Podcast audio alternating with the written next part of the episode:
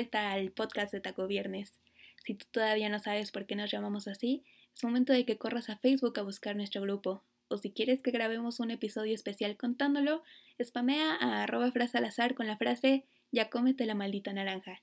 Yo soy Marian y hoy queremos agradecer especialmente a Paula Camarena, Paulina Román y Oscar Cruz, porque gracias a ellos es que podemos continuar creando este tipo de contenido. Si tú también quieres colaborar, te dejamos el enlace a nuestro Patreon en la descripción de este episodio. El live que te quiero presentar hoy es el que tuvimos esta semana con Save Savage y Claudia Flores, quienes son especialistas en desinformación por parte de la Universidad de West Virginia y platicaron con Fra sobre las fake news y cómo podemos evitar propagarlas. Recuerda suscribirte a nuestro canal de YouTube y seguirnos en Twitter como arroba frasalazar y arroba como traidores. Muchísimas gracias por escucharnos. Nos vemos el viernes.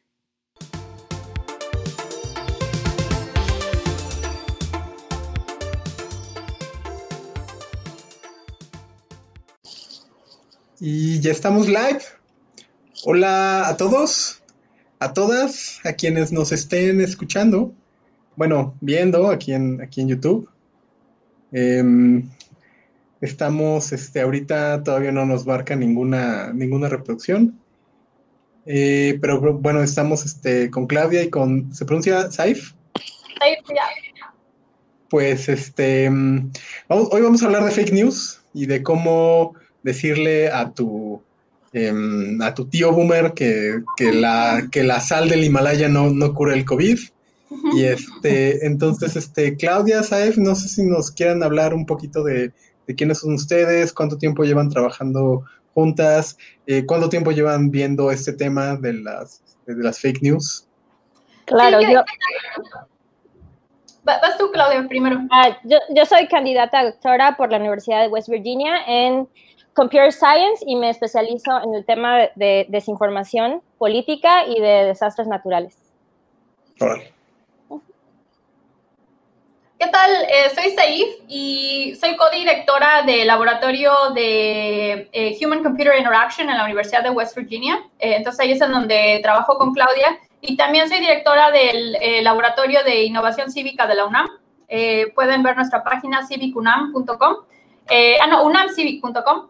Em, y lo que estamos nosotros haciendo en nuestro laboratorio es justamente estudiando cómo funciona la desinformación en redes sociales y después creando sistemas inteligentes para combatirlos. Y hoy les vamos a platicar acerca de, ¡yay! Esa es nuestra página, sí. Este, y vamos a platicar con ustedes hoy acerca de qué es la desinformación, eh, qué son las noticias falsas, y de los nuevos modos en los cuales la inteligencia artificial se está usando para generar mentiras políticas. Súper, súper, súper bien. Pues este, pues ya empezamos a, recibir ahorita comentarios. Manuel que Manuel suele estar con nosotros, eh, nos dice hola. A mí también nos, este, nos está saludando. Eh, si nos están ya viendo, pues este, pues díganos, eh, salúdenos o mándenos este, alguna alguna noticia o alguna, este, o si han caído en, fake news y los han corregido, pues díganos. Si ustedes han corregido a alguien, este, también nos dicen y sobre todo es este tema de, que muchas veces cuando, cuando quieres corregir a alguien, se aferra, ¿no? creo que se conoce como el backfire effect y no sé si también nos, nos, este, nos vayan a hablar un poquito de eso o si ustedes se han enfrentado a ello. Sí, yo creo que podemos empezar definiendo qué, qué es la desinformación para que, tener como este, este tema que todos tengamos claro qué es. Y bueno, empecemos con la definición, que realmente la desinformación es toda esa información que circula ya sea en redes sociales, que es falsa, pero que está creada deliberadamente para que sea así y para, para engañar a las personas. O sea, hay un acto deliberado a través de esa información falsa. Y hay otro tipo de desinformación que se llama misinformation, que es misinformación o información errónea, en la que simplemente es algo que no es falso, pero que por error o por desconocimiento podemos llegar a esparcir. Esas es como las dos definiciones mayores. Entonces, ahorita podemos hablar de la desinformación, que es la primera, cuando es deliberadamente producida para tratar de engañar a algo, a alguien, perdón. Y entonces de ahí viene lo que es, por ejemplo, el tema ya que le, da el tema de desinformación política. Entonces, por ejemplo, entonces eso ya tiene que ver donde hay actores por detrás creando este tipo de notas falsas con un propósito que es engañar a la sociedad en un tema político y puede ser, por ejemplo, durante campañas políticas, ciertos, ciertos, uh, ciertos sucesos que, que, que, suceden en algún país, por ejemplo, para tratar de engañar a la población o hacerla cambiar de opinión en algún tema que se esté discutiendo en ese país. Súper.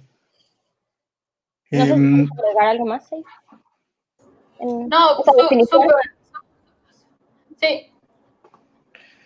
Miguel nos comenta que puede ser sacado de contexto. Creo que esto también es algo, algo importante, ¿no? Claro, claro. Ok, sí, pues es... Totalmente. Eh, o, o, también sacar eh, contenido viejo para eh, justamente eh, que, que, que pa, para promover cierta, cierto tipo de mentiras. Ok.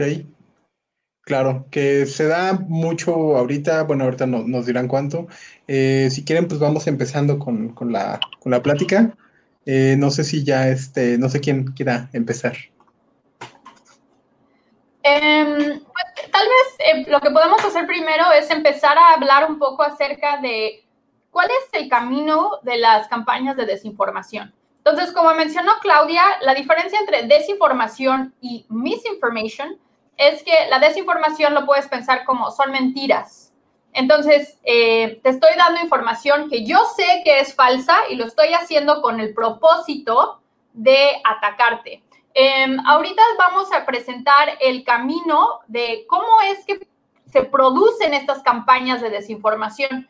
Eh, Claudia, de hecho, preparó una pequeña presentación. Eh, Claudia, no sé si tú la quieres eh, pre presentar rápido tu diagrama, tu diagrama o si quieres que yo lo presente como... Sí, como... aquí lo tengo.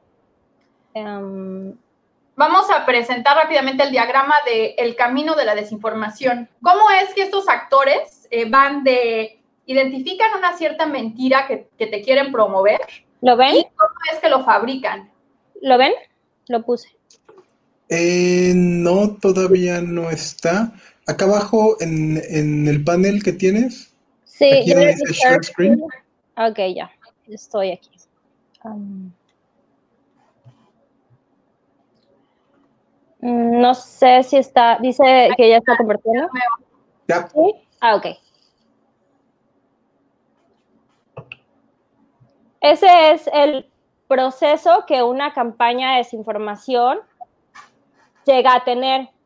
Que, o sea, es como, es como el caminito que su suele seguirse. Entonces, por ejemplo, en, en, una campaña de desinformación, lo más importante que tienes que, que, detectar es qué es lo que quieres difundir. O sea, cuál es la mentira ahora sí que quieres difundir. Pero antes de empezar a hacer eso, tienes que analizar tu audiencia. ¿Qué me refiero con analizar audiencia? Tú tienes que detectar dentro de toda la red social, ¿quiénes son como tus actores clave que pueden tener, llegar a, llegar a tener mayor impacto para que se distribuya de una manera más fácil o que se viralice? Dentro de una red social siempre vas a tener como muchas personas, obviamente, pero van a haber personas claves que son muy importantes dentro de la red porque son los que están mejor conectados con todos los demás. Entonces, ahí, desde ahí tú puedes empezar a, utilizar uh, herramientas de, de, inteligencia artificial para detectar tus actores claves, inclusive antes de que empiece a suceder todo lo de la generación de la campaña, porque esos actores claves van a ser los importantes para que tú puedas saber si vas a tener éxito o no. Es más probable que tengas éxito a la hora de que se viralice si tú atacas a esos actores claves. Entonces, el siguiente paso ya va a ser generar esa campaña en donde tú ya vas a crear estas cuentas falsas o, actores falsos que tú puedes utilizar para empezar a, difundirla. Y aquí no inclusive son cuentas falsas, también puedes inclusive crear muchos websites falso, falsos, que es lo que se ha detectado en muchas investigaciones, que no nada más es cuestión de crear estas cuentas falsas, sino también esos sitios en donde vas a mandar a la gente a leer la información y dices, bueno, ¿por qué, ¿por qué necesito sitios falsos? porque entre más sitios falsos tengas, es más probable que la gente llegue o a uno o a otro y entonces si, si ve que está, que está siendo publicada por, por diferentes sitios, es más probable que tú creas que sea verdad, porque dices, bueno, ya lo publicó esta, pero me está mandando otro sitio que a lo mejor también es verdad. Y el siguiente paso es el, cuando ya lanzas tu campaña. Entonces, ya que hiciste todo este análisis previo y ya que generaste estas personas falsas, entonces es cuando ya empiezas a difundir esta campaña hacia las cuentas a tus actores claves y en donde tú ya, tú ya, la, tú ya haces, por ejemplo, esta, la, esta campaña que tus personas falsas van a empezar a difundir, que empiezan a llegarle a los actores claves y entonces empieza a viralizar la información. Y esta parte es muy importante porque entonces quieres, que, quieres lograr que toda la red que tú quieres atacar sea penetrada lo más posible. Y entonces ya puedes empezar a amplificar esa campaña. Y cuando me refiero a amplificar, aquí es cuando ya interviene la parte, ay, perdón, la quité, cuando ya interviene el público en general cuando ya te empiezas a enganchar con esa desinformación, cuando dices, ay, ya me la compartió mi amigo porque le llegó de otro lado, entonces lo retuiteó o lo compartió en Facebook o me lo pasó a mi Twitter, esa amplificación es la que ya se da de una manera que es automatizada, pero también orgánica por las personas que lo creyeron. Y eso ya es como más peligroso, porque quiere decir que ya todo el trabajo que hiciste funcionó tanto que hay personas reales que ya empezaron a creer esa información. ¿Sí, sí, va quedando claro hasta ahorita? Y ya al final lo que estás haciendo es lograr esa parte de la manipulación, en donde puedes tener, puedes tener como la perspectiva que tú, tú le quieras dar. Por ejemplo, puedes decir a lo mejor, yo quería lograr con esta campaña X, que la gente creyera X y a lo mejor ya lo logré, pero a lo mejor quiero empezar a crear controversia. Eso se dio como mucho, en, el movimiento del Black Lives Matter, en donde realmente el, objetivo de esa campaña a lo mejor era que ponía a la población a, pelear entre ellos por el movimiento, es decir, yo lo apoyo, pero yo no lo apoyo y entonces ya creas la división en la sociedad, que es la parte cuando llegas ya a manipular la opinión de las personas, que es, que es lo que el, fin, el punto final a lo que tú quieres llegar. Y es por eso que es como muy, muy importante que la gente esté consciente de todo este proceso que se genera, que, que, existe detrás de una, de una nota falsa que ven. Porque no nada más es de ver y decir, ay, es que es falso, sino hay todo algo detrás que tiene que ver con ya con ideologías políticas o con ciertos objetivos que a lo mejor tú no puedes razonar, pero ahí es donde entra como la parte de razonamiento crítico. Sí, y, y, algo que me gustaría comentar de lo que dijo Claudia es que, eh, por ejemplo, ahorita mencionó el movimiento de Black Lives Matter algo que a lo mejor eh, muchos, eh, tal vez en México, no están, no, a lo mejor no sabían, es que eh, se ha documentado que hubo cuentas rusas que estuvieron supuestamente promoviendo el contenido de Black Lives Matter, pero más para generar una división social en Estados Unidos. Entonces, justamente el propósito de esas cuentas era polarizar a la, población para, para, que entre los americanos estuvieran peleando más entre sí. Entonces, así el movimiento de Black Lives Matter, que era más como eh, poder darle visibilidad a personas eh, de un cierto color racial, se volvió en una pelea política, en donde los republicanos eh, se sentían atacados por los demócratas y realmente se empezó a polarizar todo, todo ese movimiento. Em, entonces, y mucho de ahí vino de esa campaña de desinformación de Rusia, que, es, que analizó justamente a la población americana, identificó, ah, aquí hay, eh, en ese aspecto de cosas raciales, eso por donde los podemos atacar, y se fueron, fue, se fueron por ahí para sacar esas campañas de desinformación. ¿Tenemos algún dato de qué porcentaje o quizá cuántos miles o quizá millones de votos pudo influenciar eh, este tipo de campaña en, en, esta elección. Digo, te pongo ejemplo de esta elección o la elección de, de 2016, eh, que es la que estamos mencionando ahorita, porque supongo que es de las más estudiadas de la historia y con más, con más datos disponibles, ¿o no es así? algo a considerar es que muchas veces las campañas de desinformación no buscan en realidad inmediatamente influenciar una elección. Lo que buscan es algo más a largo plazo en donde hacen que la población dude de las elecciones. Entonces, por ejemplo, ahorita de hecho Trump está jugando con eso. Trump ahorita también está diciendo, ¿saben qué? No podemos confiar en estas instituciones eh, que quieren que por el COVID envíen sus votos por correo. Ah, va a haber un hackeo de, de todos los votos, este fraude. Entonces, esto lo que está, muchas veces las campañas de desinformación lo que buscan hacer es que tú desconfíes de las, de las instituciones y también desconfíes de, por ejemplo, si no ganó el candidato que la campaña de desinformación quería, Así es un modo en el cual a ti te puede prender, porque ya estás dudando de las instituciones, del, resultado que ellos están diciendo, y entonces así ellos te pueden movilizar para tomar acción. Entonces, algo a considerar es que muchas veces no es eh, exactamente el resultado inmediato de la elección, sino que te puedan, por un lado, polarizarte, movilizarte a que ya dudes siempre de las instituciones y tenerte polarizado para que siempre estés prendido y listo para actuar. Eh, no sé, Claudia, si tú quieres eh, comentar respecto a eso. Sí, que, que al final el problema es que tú ya no sabes cuál es la verdad. O sea, ya te metieron tanto esa duda que tú ya no sabes si es cierto o no es cierto y eso es peligroso. Ahora, también, eh, también es importante saber que dices, bueno, a lo mejor ya me ya, ya sé que esta nota es falsa, entonces eh, o sea, ya me dijeron que es falsa, pero el problema es que hay investigaciones donde, donde realmente analizan que la persona cuando ya leyó la desinformación, aunque tú le presentes la verdad, ya le queda como en su subconsciente esa duda si realmente es fue falsa, no fue falsa o tuvo algo de verdad. Entonces creo que esa es como la parte peligrosa de por qué es importante este campo de estudio, de por qué es, de por qué es peligrosa toda la parte de la desinformación. Ok, ok, claro. Eh, entonces no es, no es nada más una acción que repercute únicamente o que solamente tiene el digital como, como un medio de acción, sino que es una parte importante, medible, ejecutable, pero de otra, de una estrategia pues mucho más completa, ¿es así? Así es, es una estrategia mucho más completa y que no solo se queda en el medio digital, sino que tiene repercusiones ya en el mundo real. Ya. Uy, temas, temas. este, ok, no sé si alguien tenga alguna pregunta. Acá nos pregunta, em, Pamela nos dice, ¿a los bots no les gusta esto?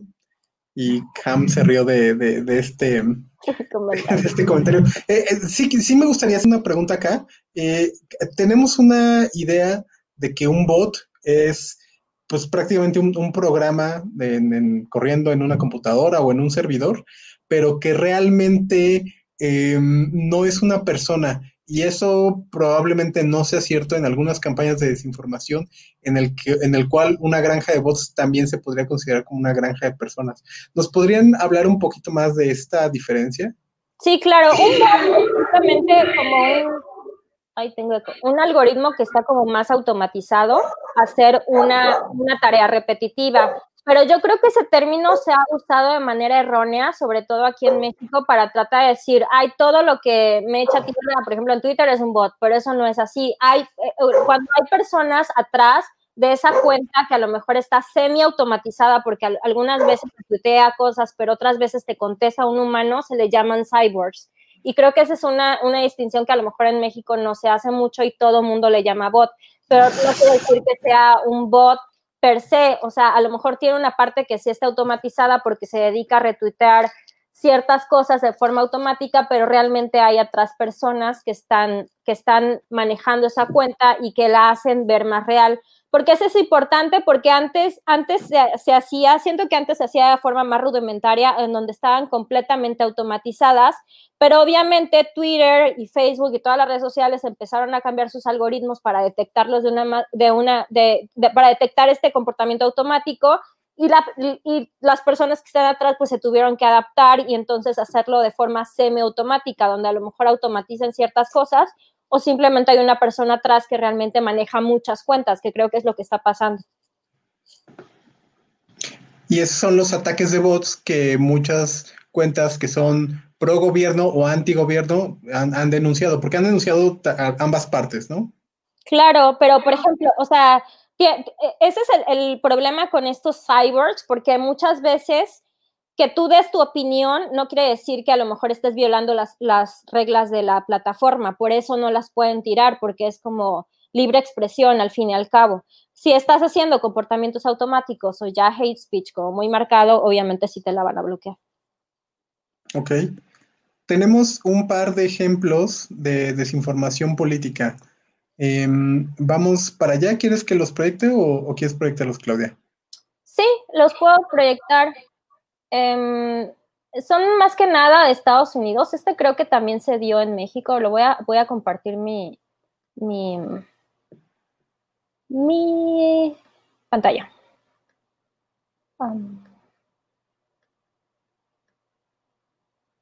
Ah, ¿Ya la ven?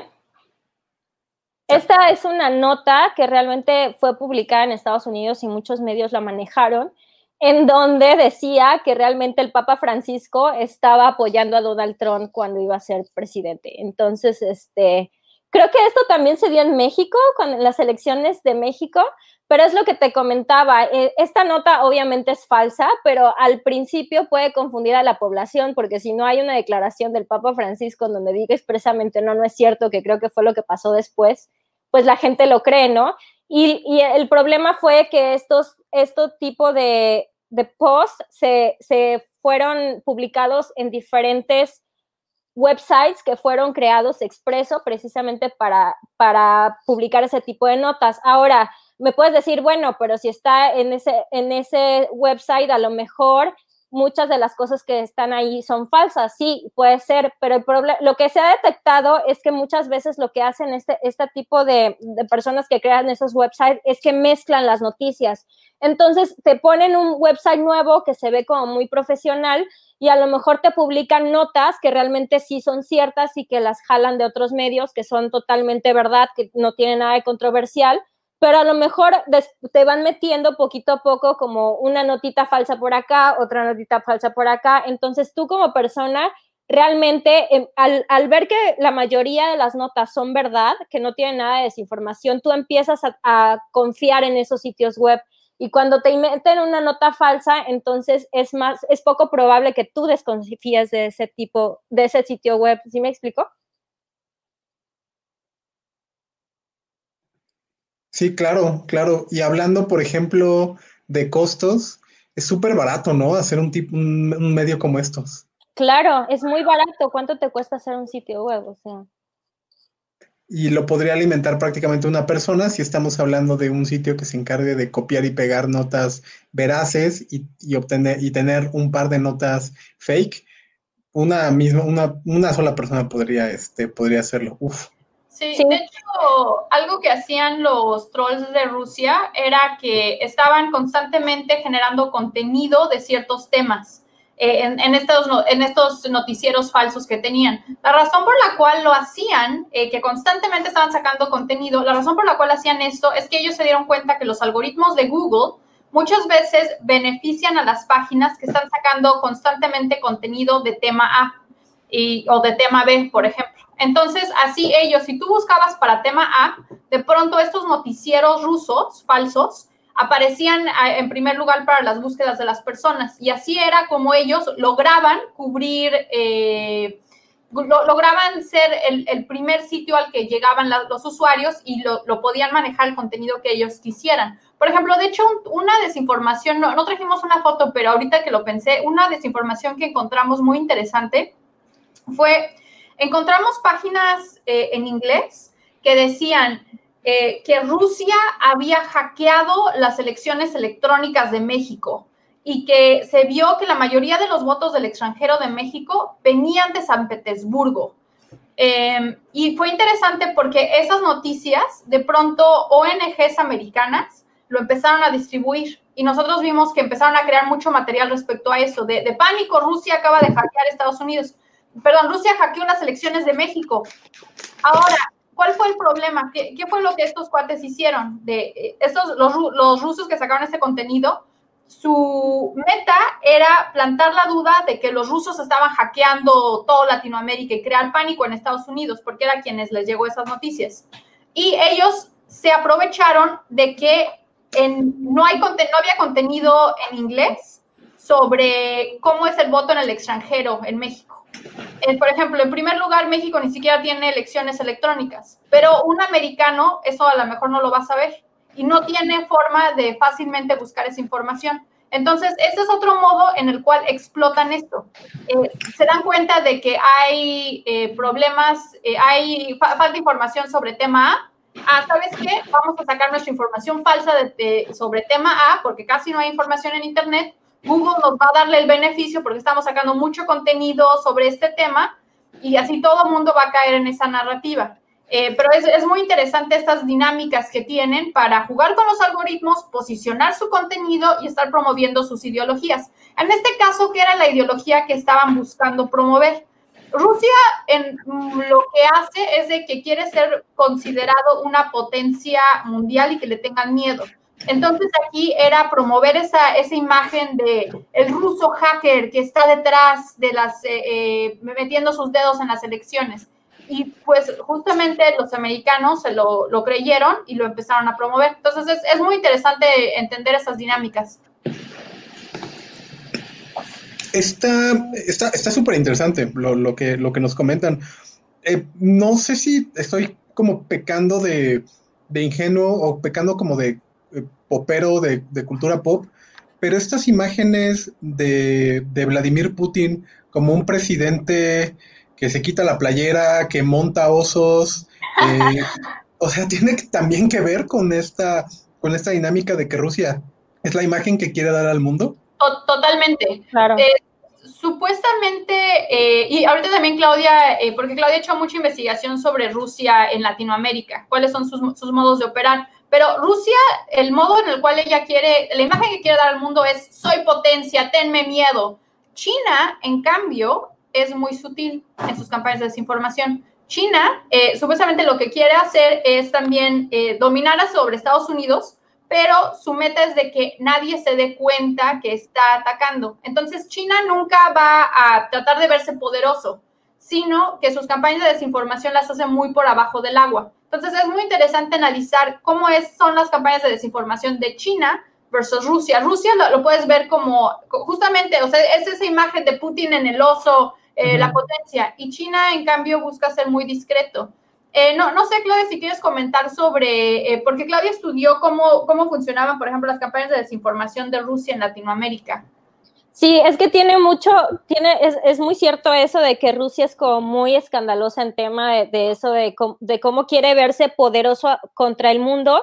Y, y, hace poquito estaba leyendo que, que es lo, lo, mismo que está pasando ahorita en tiempos de COVID, en donde Rusia está diciendo, o sea, está, este, quiere proyectar una imagen de que está controlando todo, y, pero si, si, ves, China está siendo un poquito más sutil en meter noticias de tipo de nosotros lo manejamos bien, pero nunca te está diciendo, o sea, nunca te das cuenta que es como algo que está queriendo promoverse así. Este, yo me acuerdo mucho cuando, cuando estaba platicando en una de las conferencias que fui, en donde a Rusia, a China, perdón, la ponían esta como víbora que entra eh, y se, se, va escondiendo, mientras que Rusia era este como, como animal todo torpe, como un elefante grandote todo torpe, en donde era muy escandaloso.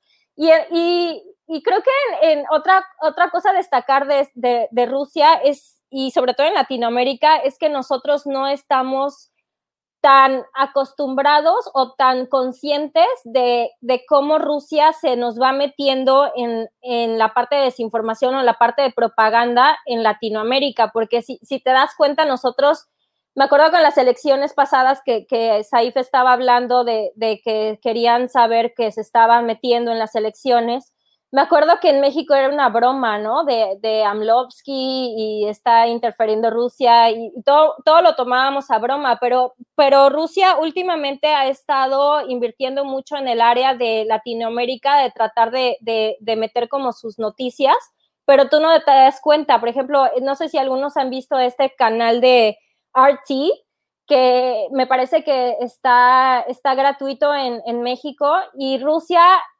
te, te, va metiendo, es lo mismo que con los, con los sitios web que te, que te mencioné tú creas un sitio web y le metes cosas, notas que son verdaderas. Rusia con RT está haciendo lo mismo. Rusia está metiendo en su canal RT como contenido interesante que a lo mejor no tiene nada de, político, pero poquito a poco puede empezar a, meter como más notas en donde a lo mejor lo, hayan, lo hagan quedar como que coopera con Latinoamérica que, o ese tipo de cosas.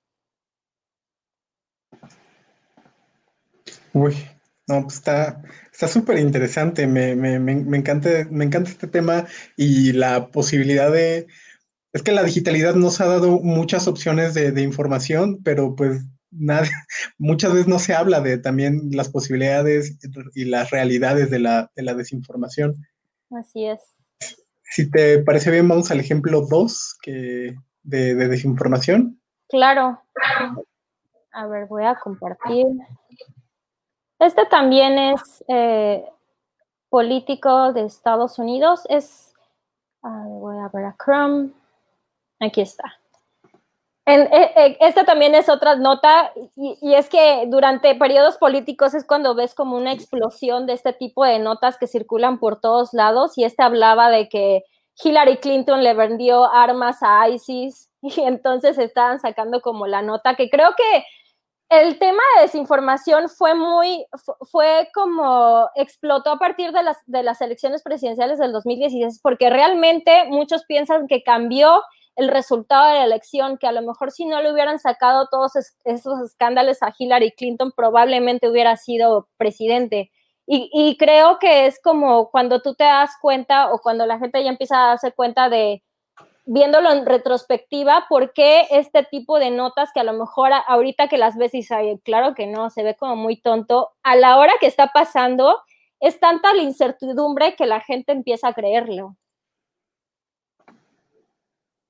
Claro, uff. Sí. Está, está cañón. Este, tenemos algunas preguntas, pero no sé si quieran que las, eh, que las echemos ahorita o al final nos echamos una, yo creo que ahorita para... Ajá. Ok. Pamela, este, nuestra querida Pamela nos pregunta, ¿cómo piensan que será en México el papel de las fake news en las próximas elecciones? Sinceramente yo creo que no hemos avanzado tanto en el tema de, de cómo prevenir. Ahorita el, Ah, con, el paso del tiempo, desde que, desde que empezó este tema, como ya estar más en boga, creo que sí ha habido muchos esfuerzos en el tema de fact-checking, sobre todo, por ejemplo, en, la en el tema de, esta organización en México que fue muy famosa en las elecciones, que es verificado. Eh, creo que ese es un, eh, los fact-checkers en, Latinoamérica han funcionado muy bien porque se presentan como actores neutrales es decir, eh, nosotros en, nuestras investigaciones hemos visto que la gente confía más cuando piensa que el actor es como más neutral a que si a lo mejor te, te desmiende la nota el gobierno, pon tú. Entonces, creo que las elecciones, los ciudadanos tienen un papel muy importante, sobre todo este tipo de fact-checkers, para, para los ciudadanos para informarse en este tipo de organizaciones que son neutrales acerca de, de las notas falsas y, bueno, estas organizaciones en hacer su trabajo de este tipo de fact-checking. Ok. Em, eh, nos comentan, hola, hola amigos, amigas, interesantísimo tema. Claudia, me gusta este icono de Facebook que tienes atrás. ¿Dónde lo compraste? Ay, te lo voy a presumir. Este icono de Facebook me lo dio Facebook porque soy, porque tengo un fellowship de ellos para hacer investigación de fake news y crear sistemas de inteligencia artificial para para, luchar contra ellas. es un regalo que me dieron. Entonces, este, ¿y cómo, se debe hacer? ¿Cursar un doctorado ahí nomás en la semana? ya sabes, en tus ratos libres puedes hacer un doctorado, le echas, así, llamas la atención de las, de las compañías y te apoyan por tu investigación. Fácil. Pamela nos pregunta, ¿qué piensan de la postura de las marcas en reducir su inversión en Facebook ante los pocos filtros que la red tiene para fake news? Yo pienso que es un poco hipócrita en el sentido de que eh, en realidad muchas de las estrategias que estaba haciendo, eh, por ejemplo, Obama eh, y Trump en las elecciones de 2016 fueron, perdón, muchas de las cosas que hizo Trump en 2016 en sus estrategias de comunicación fueron un poco similares a lo que estaba haciendo Obama cuando se religió. De hecho, eh, por ejemplo, hay este libro que, me agrada bastante, eh, habla de las estrategias que estaba usando Obama en las elecciones. El problema es de que Obama nos cae bien, entonces Obama nos cae bien y pues no tenemos ningún problema por cómo usó las redes sociales. Trump nos cae mal y entonces ya nos damos cuenta de, híjole, oye, no me siento ya tan cómodo de cómo están actuando las redes sociales. Ahí creo que lo importante es de que pensar realmente qué significa cuando alguien está en el poder y no estamos contentos con ellos. Eh, ¿Qué significa que utiliza las redes sociales de un cierto modo? O sea, siempre estar pensando que los poderes van a cambiar. Y entonces, cuando estemos pensando en cómo quiero que cierta plataforma actúe, qué quiero que esa plataforma, qué quiero que sea válido que la plataforma haga, tenemos que cuestionar que los poderes van a cambiar. Entonces, a lo mejor ahorita me siento cómodo de lo que está haciendo, por ejemplo, de cómo el presidente está usando las redes sociales porque pues apoyo al presidente, está bien, pero en realidad yo lo que tengo que cuestionar es, a ver, si ahorita hubiera otro personaje en el poder que me cae mal, por ejemplo, Trump, me sentiría cómodo con lo que está haciendo, eh, eh, y, creo mucho, o sea, por ejemplo, este libro me agrada bastante porque habla mucho acerca de... Es una campaña muy similar a lo que, por ejemplo, acusaron a Cambridge Analytica de hacer, pero a Cambridge Analytica le sacaron todo un escándalo justamente porque ayudó a un candidato presidencial que eh, les, les, les, molestaba. entonces creo que es importante ahí estar cuestionando cuestionando mucho que el poder, va a cambiar y todo el tiempo estar cuestionando qué les permitimos a estas eh, empresas grandes hacer. Estuvo muy interesante, no sé si lo vieron ahorita, creo que siguen las grandes eh, las grandes empresas de Estados Unidos las están cuestionando los de los del Congreso y están muy interesantes las preguntas que les están haciendo y creo que justamente son esos ejercicios los necesarios que tenemos que hacer de estar cuestionando constantemente las reglas que les permitimos a estas empresas. Ok, ok. Eh, Anilei nos pregunta, nuestra querida Anilei, eh, que es parte del equipo de Taco Viernes, ¿podrían hablar del papel de los memes en la desinformación?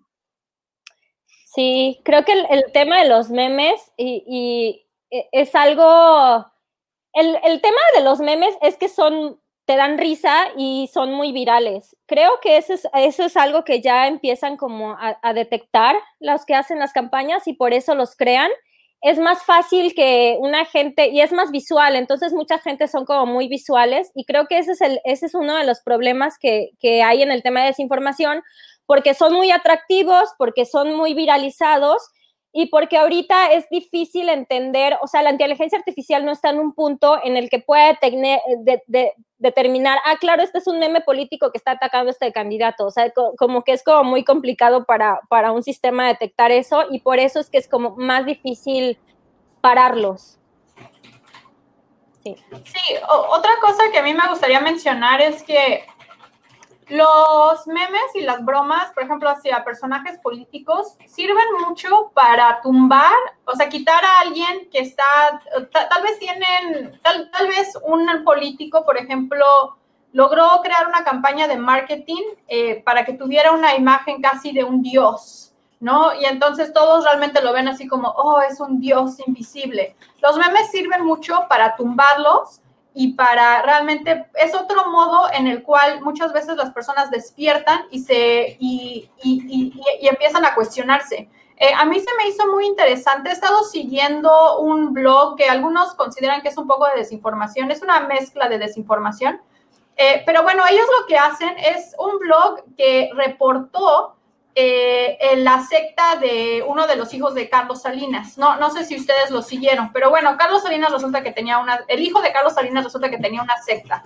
Eh, y eh, un modo en el cual lograron ir sacando a esas personas de la secta fue porque este blog empezaba a reportar sobre, pues, sobre lo que estaban haciendo la secta, pero también usaba bromas.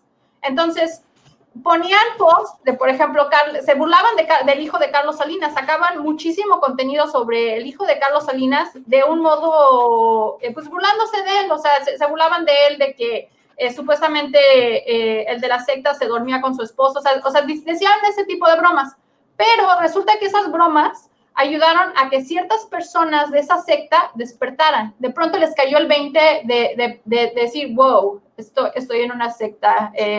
Eh, pero muchas veces, a veces las bromas es lo que hace que las personas despierten. Entonces, eh, a mí me ha parecido muy interesante el modo en el cual eh, las campañas políticas especialmente pueden utilizar a las bromas justamente para sacar a las personas, o sea, por ejemplo, a lo mejor tú estás apoyando al hijo de Carlos Salinas y lo ves como muy bueno, tal vez las bromas ayudan a que de pronto despiertes y te puedan mover para otro lado. Eh, el, el, cuate que está sacando eso, ese blog se llama Frank Report, eh, está interesante por si, por si lo quieren ver. Eh, y ese blog que se llama Frank Report, de hecho, está, está relacionado con muchos actores políticos de Estados Unidos del lado de Trump. Entonces, ellos eh, utilizan mucho las bromas y Claudia, de hecho, a lo mejor puede también platicar porque ella ha estudiado mucho la campaña de Trump, cómo usaba bromas y usaban también bots para sacar chistes entre ellos y así eh, promoverse. Y también tenían, por ejemplo, apodos, eh, apodos que usaban, por ejemplo, para Hillary, apodos para Trump. A Trump le decían el Lord Keg para decir que era un dios todopoderoso. Pero ese tipo de bromas ayuda, que las, ayuda a crear una comunidad y a movilizar a las personas. Eh, no, no, sé, Claudia, si quieres eh, compartir un poco de eso. Sí, es una investigación que hicimos en Reddit precisamente de las campañas presidenciales en Estados Unidos y cómo estos eh, trolls políticos se, se, se, unían en esta comunidad. Y algo a destacar de todo lo que dijo Said, de que creaban bromas, de que tenían su propio lenguaje, es que esto los unía más entonces, al unirlos más, quiere decir que ellos podían tener como la seguridad de que las personas que estaban en esa comunidad iban a actuar, en este caso, para esparcir desinformación. Ahora, ¿por qué es problemático esto? Porque también en otra investigación que, que hicimos referente referente precisamente a este tipo de grupos es que nos dimos que no había nadie del otro lado. Es decir, ellos estaban teniendo tanto éxito porque eran tan unidos, pero no había otro grupo igual que, fue, que pudiera neutralizarlos. Ahora, como ellos no pueden ser neutralizados porque no hay nadie que lo haga, entonces, ¿qué pasa? Que toda esta información que esparcen en el Internet no se queda en el Internet sino, o sea, no se quedan estas cuentas falsas, sino que empieza a ser retomada por los medios de comunicación. Entonces, estos medios de comunicación empiezan a hablar de las notas falsas y entonces estos, estos, estos políticos ya empiezan a, influir en cuál es la conversación que va a surgir en, en, en mainstream media, que son como todos los noticieros, y, eso es algo que se nota mucho ahorita en Estados Unidos, por ejemplo, en el tema de las minorías. Entonces, ya los, estos trolls ya, ya, crearon como su campaña en donde quieren decir, bueno, los latinos son así, no así, los, los medios lo toman y entonces ya la conversación es hacia, hacia crear como esa visión hacia los latinos en, que somos como... Entonces, por eso es como muy peligroso. Uf, no, sí está cañón. la, este, el clickbait cuenta como, como un tipo de desinformación. El clickbait es, es problemático porque el clickbait quiere decir, un clickbait es ese artículo que, que, tiene un título que es muy llamativo o que apela a tus emociones. Es como muy, o sea, tú o te enojas o te encanta o, o pasa algo que te, que, que te mueve. Y entonces eso hace que tú le des clic y entonces que te, meta las notas. Esto sí es problemático porque obviamente estas personas que crean desinformación quieren que, las, que sus notas se lean y crean estos, este, estos títulos sensacionalistas que son los clickbaits.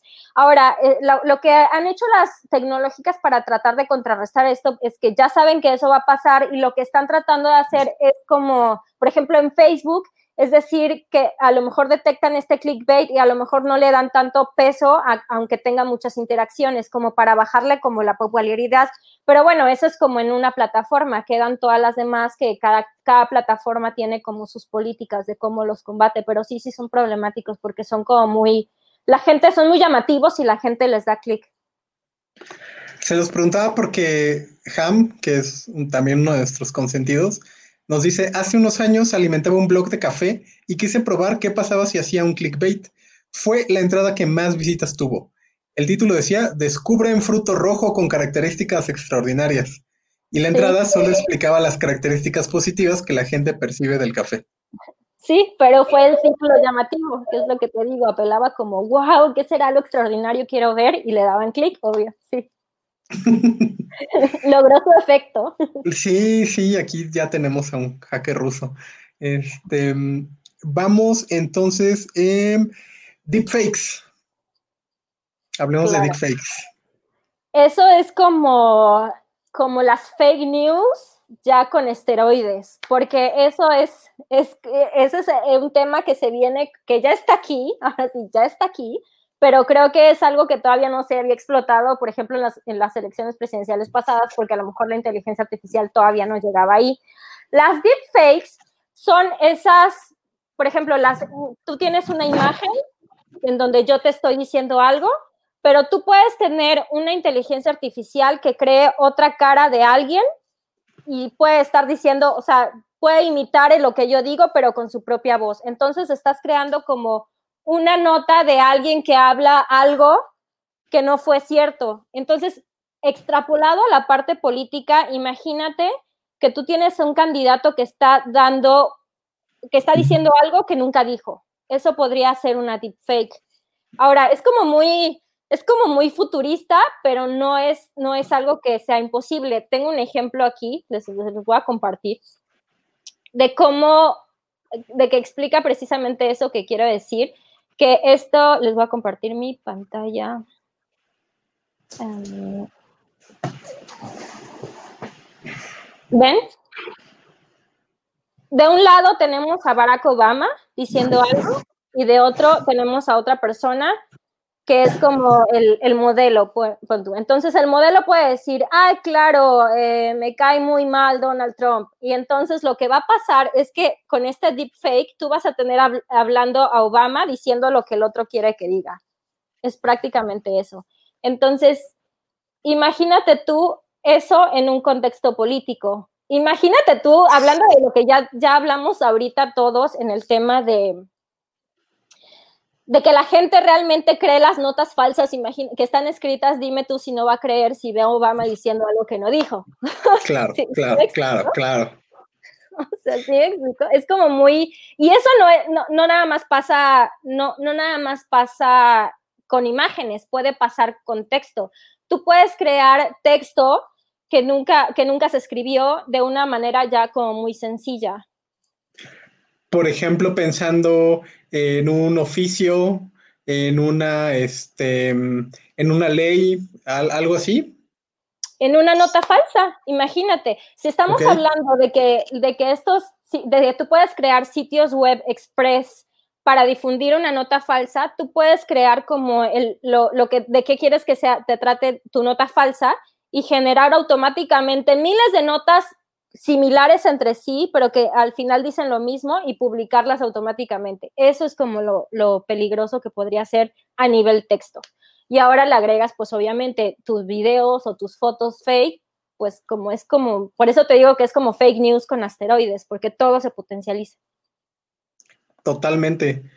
Hace unos, este, seguramente lo, lo vieron, pero hace unos tres meses más o menos salió una, un, deepfake no político, sino de Jim Carrey en la película El Resplandor, eh, con este, mm, con el guasón.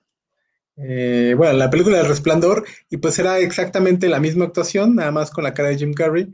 Se presumió incluso que había sido una escena que había grabado Jim Em, solo como una forma de homenaje, luego se supo que era deepfake, pero pues fue totalmente creíble. No, no, un ojo no entrenado no hubiera tenido posibilidad de distinguirla de un ejercicio real. Exactamente, exactamente. Esos son precisamente las deepfakes. Y eso es algo que ya se puede crear desde ahorita, pues. Y tú nos vas a comentar, bueno, nos van a comentar cómo crearlas, ¿no? Claro, eso cinco es pasos. cinco pasos para crear tu deepfake. No, el problema con las deepfakes es que cada vez se hace más accesible al público.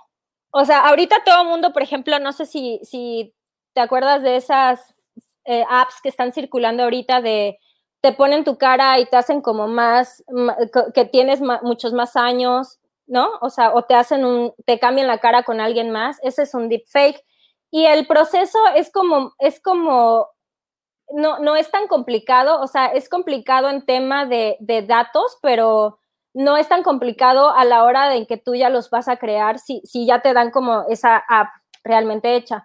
Entonces, bueno, así como en cinco minutos, ¿cómo funciona? Eh, el deepfake es un área de la inteligencia artificial que, es como deep learning, que funciona con redes neuronales. Una red neuronal lo que trata es como de imitar el, el, cerebro en donde tú le das una entrada y te genera una salida, nada más. Entonces, para una deepfake, ¿qué vas a tener? Tú vas a tener como una, librería de miles de imágenes de personas. Pon tú, voy a tener una, librería de miles de imágenes de personas que tú vas a entrenar a la red neuronal para que de a partir de una, de una imagen blanca aprenda cómo crear imágenes reales de personas. Entonces tú tienes como una red neuronal que es tu generador y una que te va a discriminar si es real, o no. Entonces tú vas a tener como una que te va a empezar a generar todas estas imágenes de la nada, así de, de, de, una imagen, de, parámetros totalmente aleatorios y se va a pasar al discriminador y el discriminador te va a decir, ay, ya te caché que la creaste. Y entonces le dice, ay, sí, ya me cachaste. Entonces te regresa los datos y, y va a empezar a aprender que realmente esa imagen pues es falsa. Y así lo va a hacer miles y miles de veces hasta que va a generar algo totalmente creíble. Estos, este tipo de procesos lo haces con, muchos, con mucho procesamiento computacional, que es lo que Nvidia eh, este, hizo, logró el año pasado. Te voy a enseñar una imagen que creo que, creo que no la tengo, pero eh, Nvidia creó como esta red neuronal en donde empieza a generar imágenes de personas que nunca existieron. Entonces, entrenó tantas veces a esta, e, esta red neuronal que empezó a hacer combinaciones. Entonces, a lo mejor los ojos de verdes o no, no sé, o la piel morena, y empieza a crear que realmente nunca existieron. Ahora, ¿qué pasa? ¿Qué pasa con esto? Pues que tú puedes empezar a crear cuentas falsas, ¿no? O sea, de personas que nunca existieron. Muchas de las cuentas falsas que ahorita tienen es porque se robaron la imagen de alguien más que tomaron de Internet o que tomaron de Facebook o que tomaron de Instagram. Pero ¿qué pasa si tú empiezas a crear cuentas falsas de personas que nunca existieron? Que no hay nadie que te diga, oye, es que esta es mi foto. Pues no, porque no exististe. ¿Me, ¿Me explico? Ese es el problema con las deepfakes. Y ahora me hace decir, o sea, ¿para qué se usa? Ándale, es esa. Es lo, o sea, me dices, bueno, porque esto es importante para el área de inteligencia artificial, porque también el área de inteligencia artificial funciona como con datos. Entonces, tú, si tú tienes eh, una red neuronal que es capaz de generar datos aleatorios, a lo mejor puedes avanzar la investigación en esas, eh, en esas áreas en donde requieres datos que nunca, que, que no tienes, entonces los generas de manera automática con, con, una, con una red neuronal de este tipo. Y por eso es que existen como estas apps de entretenimiento en que tú tienes una imagen y te pone como cómo te verías en 50 años. Y sí me explico que es de, creo que, que fue de las más bajadas en los últimos años, en el último año.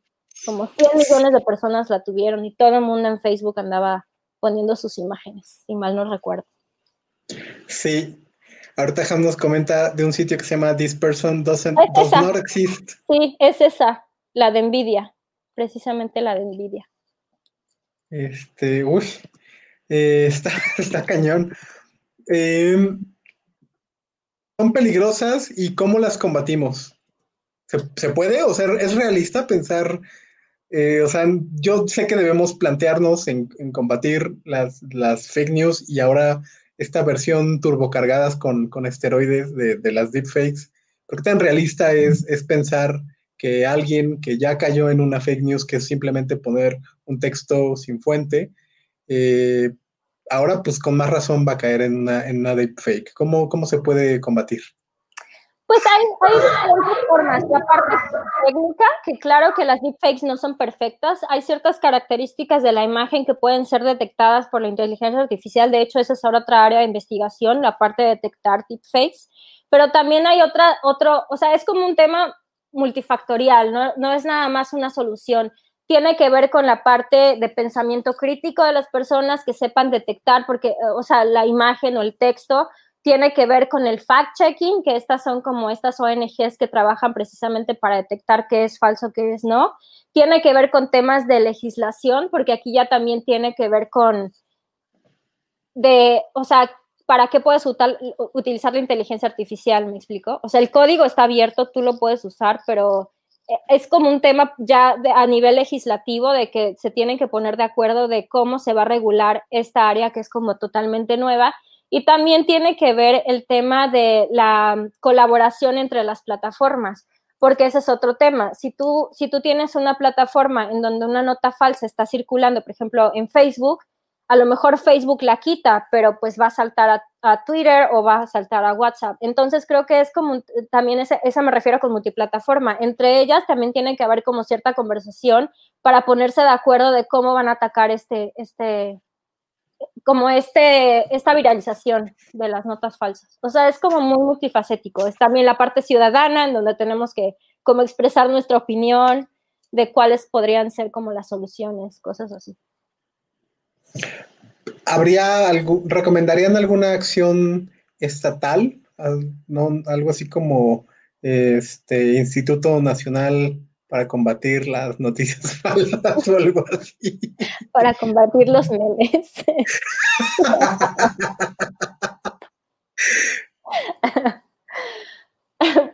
pues a nivel estatal es como más de, de pensamiento crítico, de, enseñar a las personas todo este tema que hay detrás de a lo mejor de la desinformación para que, y también cómo probablemente detectarlo. No sé si quieres ahí hablar de, de Saif, del tema de, de los rural workers y la desinformación, como lo estamos haciendo en el lab, el proyecto.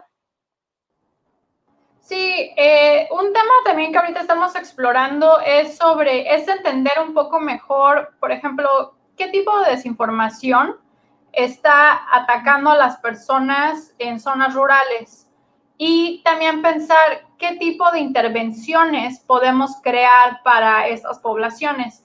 Por un lado, lo que estamos encontrando es que, eh, por ejemplo, en Estados Unidos, el tipo de desinformación que está atacando a zonas rurales, eh, mucho está jugando eh, y está atacando a los indígenas. Entonces, en Estados Unidos tienes a muchos indígenas que pues, viven en zonas rurales y eh, campañas de desinformación utilizan las imágenes de los indígenas para sacar campañas de desinformación atacando a Trump, atacando a diferentes personajes políticos.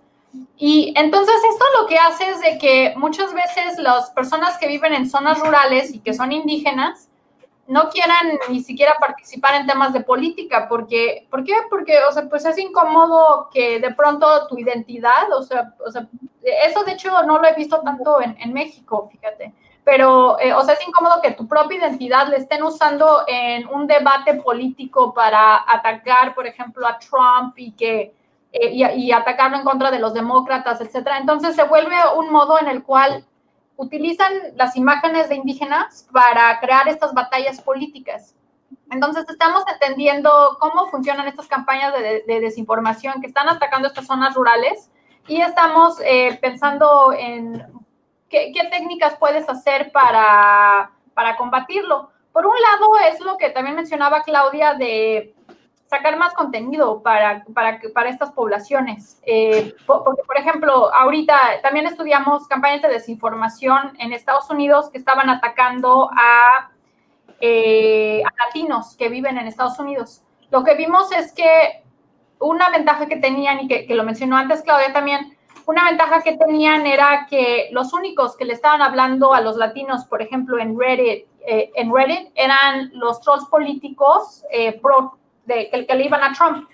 Y eran los únicos que les explicaban a los latinos qué, qué era lo que estaba pasando políticamente en Estados Unidos. Entonces no había ningún demócrata. Y de hecho ahorita más o menos sigue así un poco el ecosistema, en donde los latinos en Estados Unidos no tienen a nadie que les explique claramente eh, qué es lo que está pasando en el ecosistema. Que pienso que ahí a lo mejor... Eh, Loret de Mola, de hecho, eh, podría ocupar ese espacio para, para lo, para dentro de Estados Unidos, porque, porque no, hay, no hay voces realmente que le expliquen al, latino de Estados Unidos políticamente qué es lo que está pasando. Y bueno, Loret de Mola se está, creo que se está posicionando con los demócratas. Entonces va a estar interesante como ver cómo cambia la, la dinámica eh, del latino en Estados Unidos, aunque también es cierto que está un poco quemado el Lorette, pero, o sea, va, a ser interesante como ver esa evolución. Eh, pero sí, pero sí, más, más o menos así está en estos temas y en nuestro laboratorio justamente estamos viendo mucho sobre cómo están, cómo están estas campañas de desinformación atacando a minorías y qué podemos hacer. Wow, wow. Este, pues ya son, ya son las seis y no sé si tengan unos diez minutitos más como para responder eh, algunas de las preguntas que, han llegado. Sí. Uh, súper. Este, mm, bueno, MX, que era quien, quien preguntó del, del, de la manita de Facebook, dice felicidades Claudia. Este, Miguel dice, no, pues murieron las esperanzas de tener un, un, icono también. Em, interesante lo, de, lo del hijo de, de, Salinas. Sergio nos dice, ¿cómo ven el uso de redes de apoyo gubernamental como forma de minimizar el impacto de las investigaciones periodísticas? Eso está interesante. Eh, nosotros ahorita estuvimos estudiando ¿Quién participa con eh, los fact-checkers? O sea, estas campañas de... Hay, campañas que surgieron eh, para verificar noticias, eh, etcétera, durante COVID. Y estuvimos estudiando quién participa con, estas campañas que, es de verificación de, contenido en, redes sociales. Y lo que vimos es que son actores políticos los que más estaban participando con ellos. entonces, por ejemplo, de hecho, Calderón agarró y el contenido de, estas cuentas y lo estaba usando para empezar a atacar al gobierno. Empezar a decir, miren, esto muestra que no están mostrando las cifras verdaderas de los muertos, véanlo. Lo malo de eso fue que estas eh, cuentas, que son completamente independientes de Calderón, empezaron a ser atacadas por otras cuentas que empezaron a creer que porque Calderón los estaba retuiteando significaba que ellos eh, apoyaban a Calderón. Entonces, eso es un tema muy interesante y, bastante difícil porque en el momento en el cual ciertos actores, eh, lo que descubrimos fue, actores políticos utilizan el contenido de estos fact-checkers para promover su propia agenda política. Y entonces el problema es que desprestigian a, eh, a las organizaciones. Entonces, hay que pensar, o sea, ¿cuál, es el mejor modo que estas organizaciones, qué es lo que estas organizaciones deben hacer, porque ellos son independientes, no están apoyando a Calderón. Eh, entonces, creo que ahí hay que pensar estrategias para que ellos puedan comunicar que son totalmente neutrales y que pues ahí simplemente este personaje Calderón está usando su contenido a su propia conveniencia. Eh, pero es un tema complicado. O sea, y de hecho ahorita siento que cualquier cosa que agarre Calderón ya, eh, de cierto modo, lo quema, lamentablemente.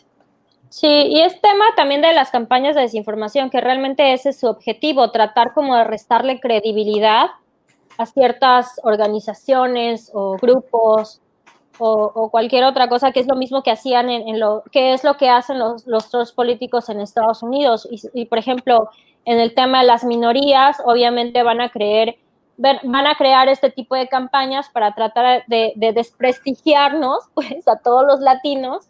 Y es lo, mismo que comentaba, o sea, el, hecho de que le metan la duda a la gente quiere decir que ya están pudiendo tener como e, ese, esa, esa, como esa punto de vista de la historia o ese punto de vista de lo que está pasando y el problema es que no se queda ahí, sino que entonces lo pueden tomar los medios de la comunicación si quieren, ¿no? Entonces ya pueden, ya pueden como redireccionar el discurso que ellos quieren que esté pasando a nivel, ya a nivel fuera de línea, ya a nivel como sociedad. Ok, ok. Em, Miguel nos dice con toda la tecnología para hacer CGI y MX nos pregunta cómo funciona la inteligencia artificial aquí. Creo que nos lo preguntó cuando estábamos hablando de los deepfakes. Eh, ¿se conjugan eh, o, no es la misma tecnología? ¿Cómo, funciona? Claro, claro, porque las redes neuronales es un método de la, inteligencia artificial. Lo que pasa es que la gente, como la gente está acostumbrada a decir inteligencia artificial de manera general, pero la inteligencia artificial tiene como esta parte que es el machine learning, que es como es como temas ya de estadísticos probabilísticos y el tema de deep learning, que ya es como redes neuronales. Entonces, las deepfakes son parte del deep learning, que son redes neuronales que tratan como de aprender de una, de una multitud de miles de miles de imágenes características de la cara para crear nuevas que no existen. En este caso, las O de la voz, si tienes voces. O del texto, si tienes texto. hasta las huellas, hasta el del iris se va a poder hacer en un momento. Claro. Janet nos dice, es que la verdad sí está muy jodido creerle a Loret. Este, bueno, pues esas son este, todas las preguntas. Muchísimas gracias. No sé si quieran cerrar con algún mensaje, Claudia, Saif. Vamos a dar un curso eh, sobre inteligencia artificial y van a poder aprender a hacer sus propias deepfakes. ¡Uh! uh. Sí, eh, chequen lo de Civicunam, ahí hay información, Civicunam. Eh, chequen, lo, chequen eh, ahí, ahí, está el curso. Eh, únanse, eh, inscríbanse, eh, va a ser a final de mes. De hecho, Claudia nos va a enseñar cómo hacer sus propias deepfakes para que hagan eh, campañas de desinformación. No, les vamos a enseñar ética e inteligencia artificial. Va a ser de ética, por cierto, para que no hagan eso.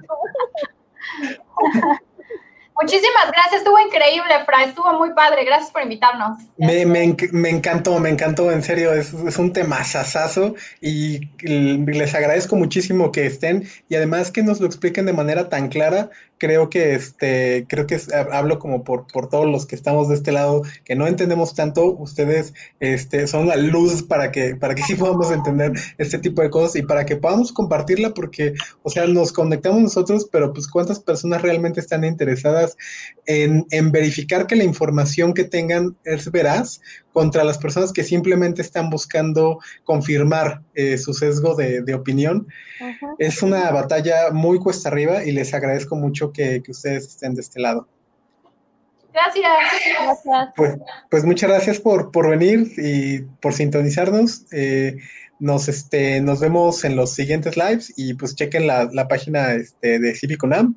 Y eh, ahorita en, en, Twitter retuiteo este, el, el, el tweet de, de eh, Claudia me dice que, no quiere tener atención en Twitter, pero este. Diaga, mi último apellido. pues mira, ya este, tienen aquí la, exclusiva. Pues muchas gracias. Muchas gracias de nuevo y pues nos estamos, este, nos estamos viendo. Muchísimas gracias a Claudia y a Safe, pero sobre todo gracias a ti por escucharnos. También quiero mandar un saludo a Hamid, que no solo es consentido de Taco Viernes, sino que también es el creador de la música que escuchaste al inicio. Muchas gracias por escucharnos, nos vemos el viernes. Bye.